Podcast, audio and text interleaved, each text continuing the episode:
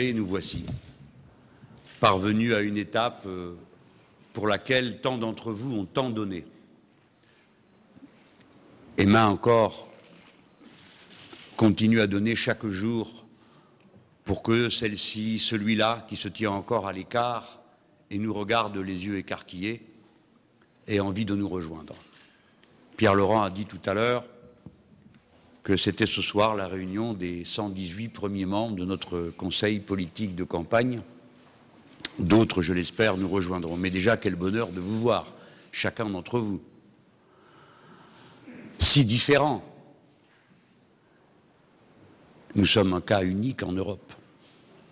Nulle part ailleurs, cette gauche que nous incarnons, qui joint ensemble des écologistes, des humanistes, des socialistes de gauche, des communistes, des militants syndicalistes, des artistes, des créateurs, qui se contentent seulement d'être euh, des êtres humains à part entière, et donc des anticapitalistes, puisque ce sont deux synonymes, n'ont su se rassembler comme nous avons su le faire. Rien n'était donné d'avance. Et c'est vraiment pour porter la parole de tous que je dis à chacun merci, sachant qu'il n'y a pas à remercier. Notre exemple est unique en Europe. Et il est important que cela ait lieu dans la grande nation politique du continent. Nous avons cette chance d'être les héritiers d'une histoire qui nous habite, avec des traditions très différentes, mais qui nous habite et que nous prolongeons. Ceux qui ont cru que c'en était fini de la France des rébellions et des révolutions en sont pour leurs frais. Nous revoici, regroupés autour de notre drapeau tout neuf, celui du front de gauche portés par euh, des organisations politiques qui viennent de loin, qui ont eu le courage de résister à toutes les pressions, mais aussi euh, par des individus, je viens de le dire. C'est unique. C'est donc un bien dont nous devons à chaque instant nous sentir chacun personnellement responsable. Il n'y a pas ici entre nous celui-ci ou celle-là qui en aurait davantage la charge qu'une autre ou qu'un autre. Chacun d'entre nous en est comptable. Et moi, je n'ai que l'honneur de marcher devant. Et la dure responsabilité. Ah, heureuse période où je pouvais dire je. Je ne m'exposais qu'à être contredit par moi-même. Tandis qu'à présent, en disant oui, en disant nous, je vous représente tous et je m'expose à vos dures têtes de rebelles Bon, je vais tâcher de faire pour le mieux, mais chacun de nous en fera autant. Notre diversité n'est pas un obstacle. C'est en cela que nous sommes radicalement innovants en France. Il n'y a pas un seul autre regroupement politique comparable à ce qu'est le Front de gauche. Pas un seul. Nous n'avons pas organisé des simagrées pour euh, à la fin constater que dorénavant c'est comme auparavant. Nous avons avec patience, ténacité, parfois douloureusement lorsqu'il s'agissait de rompre avec des habitudes, construit ce bien précieux qui nous est commun. Bon, notre diversité est un atout. Et si je peux à cet instant avoir l'audace d'incarner une autorité, ça sera celle qui consistera à vous dire n'en respecter aucune. Si je peux donner une consigne, ça sera pour répéter n'attendez pas les consignes. Que chacun, tel qu'il est, avec sa manière d'être, son point de vue, son point de départ, participe et fasse vivre aux yeux de tous le front de gauche, car le front de gauche, c'est cette diversité. C'est la France elle-même, celle du travail, celle de l'insurrection morale permanente contre la cruauté vile du capitalisme, qui tolère que dans un pays si riche comme l'est la France, tant de gens soient réduits à la misère, sans toit, sans droit, sans papier, sans horizon, sans espoir. Voilà qui nous sommes.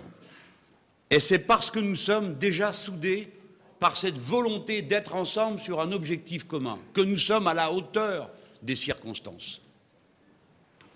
Tout nous sert. En quelque sorte, nous nous sentons en résonance avec notre pays. avec sa classe ouvrière, ses salariés, ses employés, ses femmes, ses hommes. Regardez comme nous sommes portés. Tout semble se dénouer quasi magiquement devant nous. Il nous faut un siège, on n'en trouve pas, on en trouve un. Le plus beau du monde, une ancienne usine, où on fabriquait des chaussures. Vous savez à quoi servent les chaussures On les jette sur les puissants. Ça ne sert pas qu'à marcher. Mais que va-t-on faire Il n'y a pas le premier euro vaillant pour commencer la campagne. Voici qu'arrivent les voisins, les cousins, les amis. Celui-ci vient faire le menuisier, celle-là, la soudure, et ainsi de suite. Je m'identifie dans la campagne que nous construisons à ces efforts humbles et patients qui ont rendu possible déjà l'installation de ce lieu. Et vous verrez, tout s'ouvrira devant nous chaque fois que nous ferons confiance à l'intelligence populaire et à la capacité d'implication du grand nombre, qui s'identifient à ceux qui parlent franchement et simplement, en disant quand ils rencontrent des difficultés et quels obstacles il faut lever. Bon, c'est parce que nous sommes comme ça que nous allons être à la hauteur des circonstances. Pourquoi? Mais nous ne faisons pas une campagne électorale comme une autre. C'est difficile à expliquer car les gens sont sceptiques. Ce que nous faisons, ce que nous entreprenons, s'inscrit à l'intérieur d'un mouvement qui embrase le monde et dont nous sommes un des visages. C'est ce mouvement qui a commencé par balayer les cruautés, les recettes absurdes du FMI qui enseigne au peuple à mourir guéri, et qui est passé d'Amérique du Sud au Maghreb et maintenant, sous la forme des indignés, se répand sur la terre entière. Voilà de quoi nous sommes une des expressions. C'est pourquoi notre campagne électorale est un moment de la révolution citoyenne, une forme particulière. Nous ne savons pas jusqu'où nous irons, mais nous savons que c'est sur ce chemin dans cette ambiance que nous vivons et que nous voulons faire vivre la campagne électorale. Par conséquent, nous ne faisons pas la campagne d'une personne. Et nous nous interdirons de scander le nom de notre candidat. Nous n'agiterons pas comme des pantins, des pancartes avec des noms, mais au contraire, nous serons rassemblés par des mots d'ordre, des perspectives, des idéaux, des points de programme, voilà ce qui va nous rendre singuliers et donc attirants, et donc va nourrir ce mouvement auquel nous participons. Les circonstances vont présenter à notre pays des événements inouïs. La scène politique déjà va s'agitant. Voici un candidat, il disparaît, un autre, lui aussi.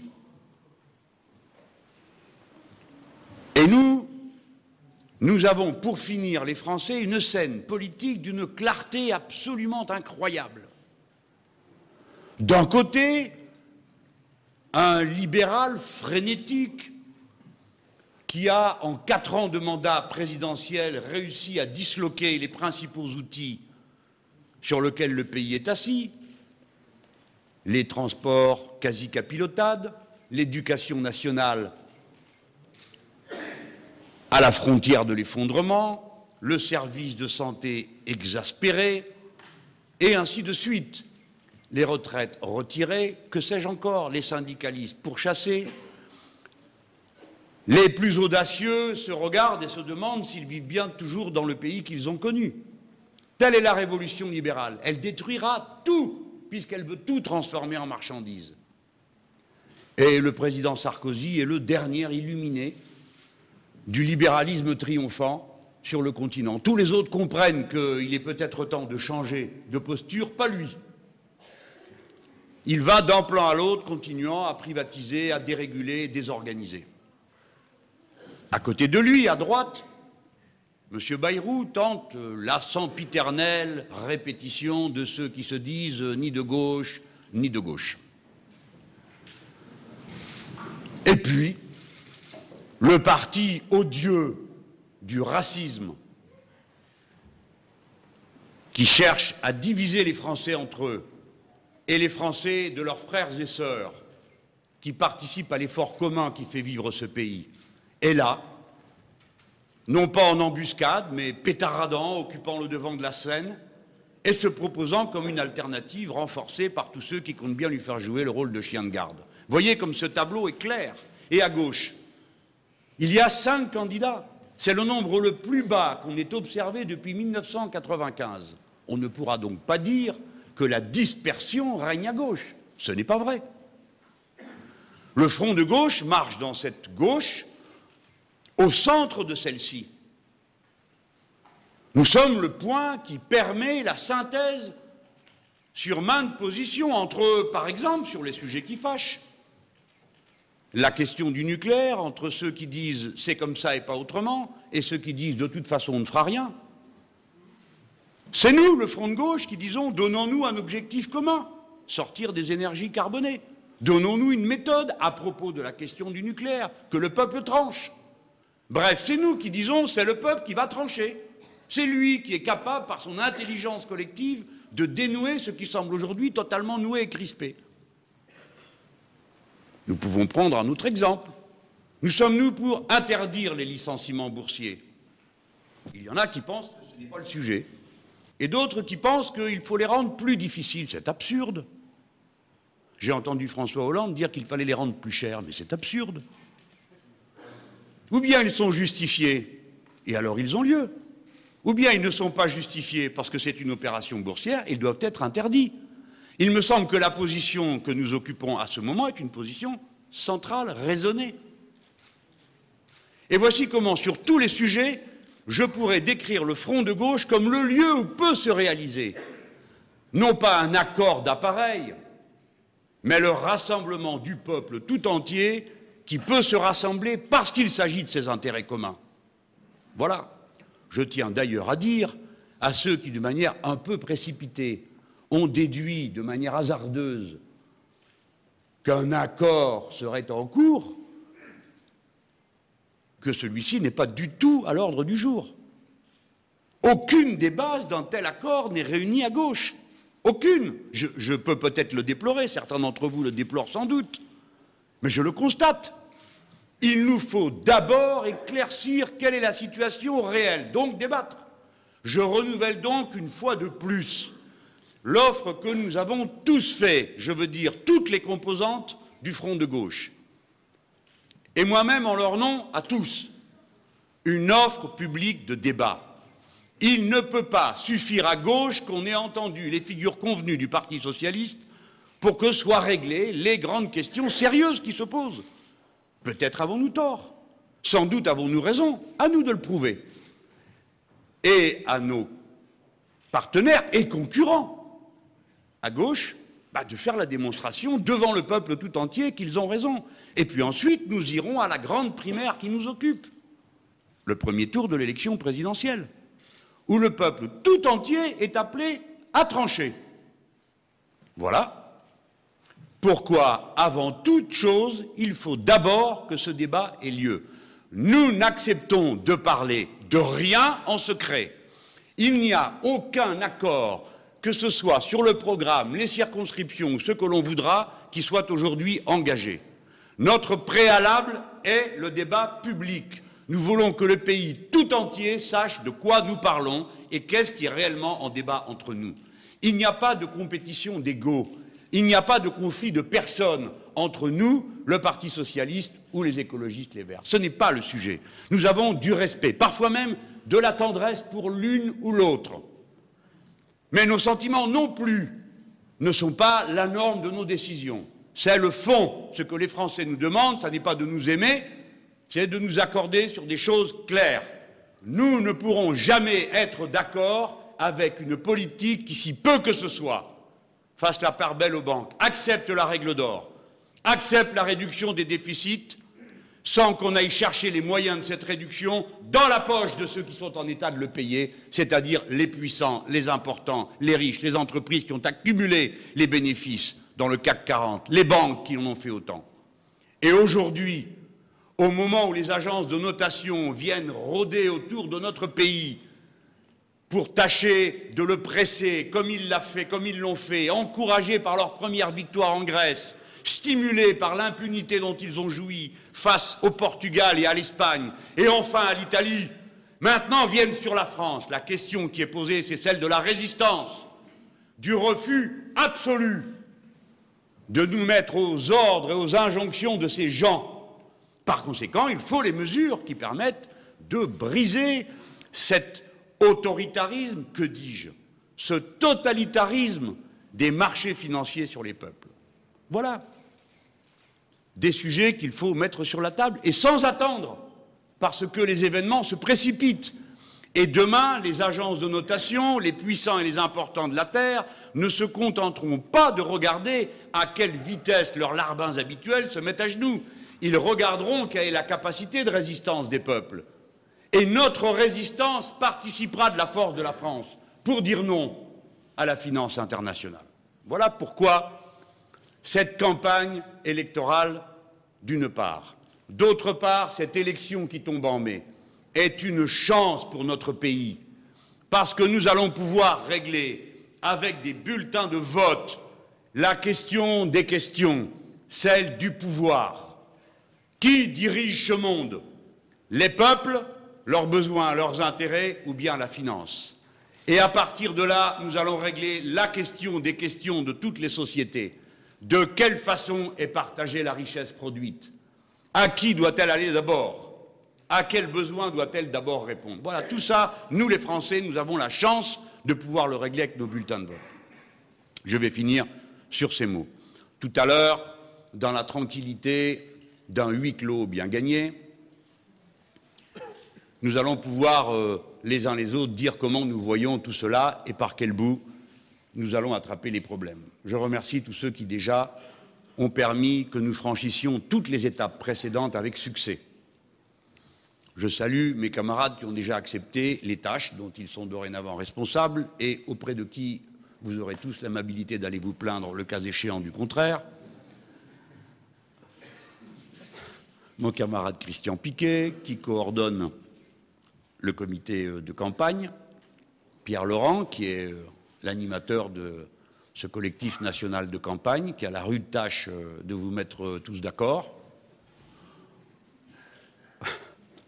J'y change de figure là.